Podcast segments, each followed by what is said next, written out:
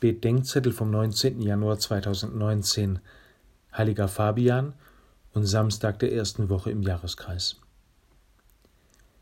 Als Jesus beim Zöllner Levi zu Gast ist, sagen die Pharisäer, wie kann er zusammen mit Zöllnern und Sündern essen?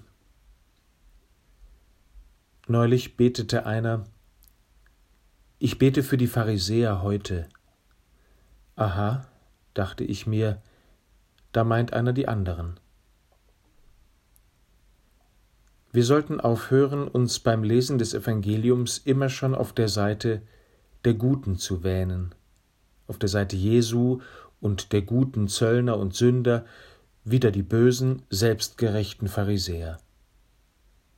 Denn weder sind letztere einfach die Bösen, noch erstere die Guten, sondern korrupte Betrüger, feige Kollaboranten, Diebe, Ehebrecher oder Schlimmeres.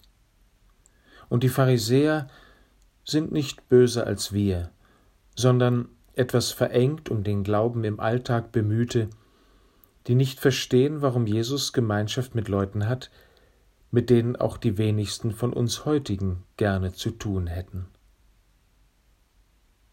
Vielleicht sind die Pharisäer eher wir, die verstehen sollen, dass Jesus zu denen geht, die wir schon verloren gegeben haben, ohne zu merken, dass wir selbst dabei verloren gegangen sind und die am Ende die Liebe Gottes erkennen und froh sind, dass Gott sich den ohne ihn Verlorenen zuwendet, zu denen auch wir gehören.